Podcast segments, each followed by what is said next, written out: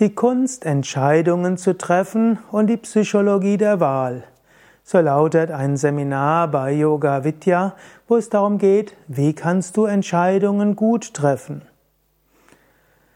Ich selbst gebe dieses Seminar nicht. Ich weiß auch nicht genau, was dort unterrichtet wird, außer dass ich weiß, das Seminar ist immer eingebunden in Yogastunden, Meditationen, Mantra singen, in einer wunderschönen Umgebung, in der Natur und so weiter.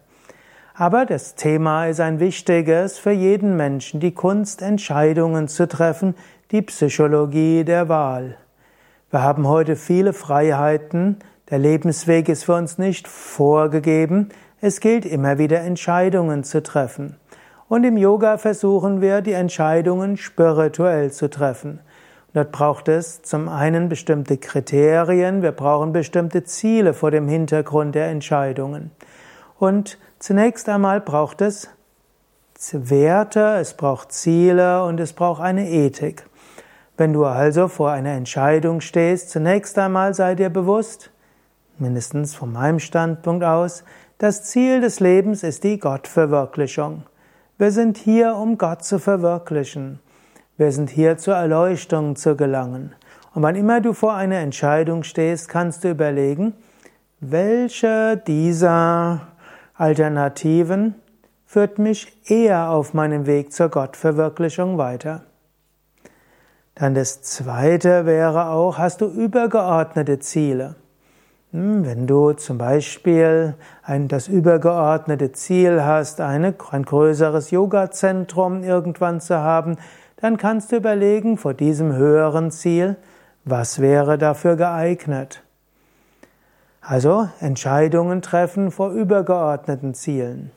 Das nächste ist natürlich auch Werte. Wenn du vor einer Entscheidung stehst, kannst du überlegen, welche der Alternativen entspricht den Werten, die ich habe. Werte ähnlich ist auch die Ethik. Im Yoga kennen wir zum Beispiel die Prinzipien von Ahimsa, Satya, Asteya, Aparigraha und Brahmacharya. Das heißt, nicht verletzen, es heißt wahrhaftig sein, nicht betrügen und nehmen, was dir nicht gehört, Vermeidung sexuellen Fehlverhaltens und Unbestechlichkeit. Wenn irgendeine der beiden Alternativen gegen diese Prinzipien verstößt, dann wähle sie nicht. Aber das sind die ethischen Prinzipien, aber eben von Werten kann eben auch sein Ökologie, Werte können sein Gutes tun für andere Menschen. Werte kann sein, nicht mehr zu nehmen, als du brauchst. Und wenn du all das hast, hm, dann weißt du vielleicht immer noch nicht, was du zu tun hast, oder es gibt ethische Konflikte. Dann würden wir im Yoga sagen, bete. Bitte darum, den richtigen, das Richtige zu finden. Halte inne und richte dich an die Tiefe deines Selbst und bitte um innere Führung. Oder wenn du einen spirituellen Meister hast, dann bitte ihn geistig, bitte führe mich.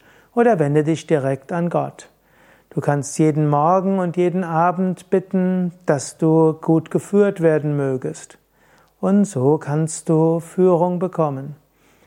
Und dann, wenn du irgendwo einen Impuls hast, dann schlafe mindestens eine Nacht darüber und bringe diese diesen Impuls Gott da und sage, oh Gott, ich glaube, das wäre das Richtige, aber falls es nicht das Richtige ist, dann lass es mich spüren bis übermorgen um 8 Uhr.